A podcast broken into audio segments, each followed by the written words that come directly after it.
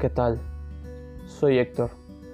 Estudié ingeniería mecánica porque me interesa algo vital para este planeta, la energía.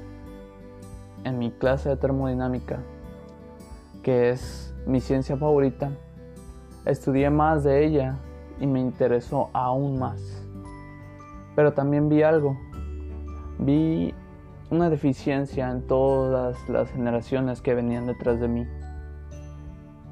Y vi también que el mundo necesitará buenos ingenieros y quiero ayudar a crearlos desde el fondo, desde las bases. Este soy yo.